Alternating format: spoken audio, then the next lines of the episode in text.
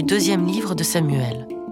Or, comme l'arche du Seigneur entrait dans la cité de David, Michal, fille de Saül, se pencha par la fenêtre. Elle vit le roi David qui sautait et tournoyait devant le Seigneur. Dans son cœur, elle le méprisa.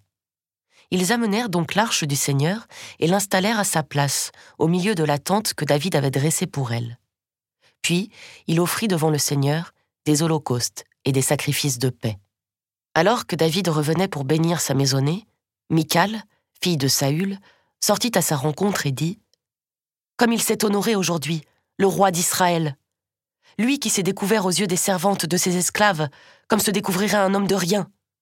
David dit à Michal Devant le Seigneur, lui qui m'a choisi de préférence à ton père et à toute sa maison pour m'instituer chef sur Israël, sur le peuple du Seigneur, oui, je danserai devant le Seigneur. Je me déshonorerai encore plus que cela, et je serai abaissé à mes propres yeux. Mais auprès des servantes dont tu parles, auprès d'elles, je serai honoré.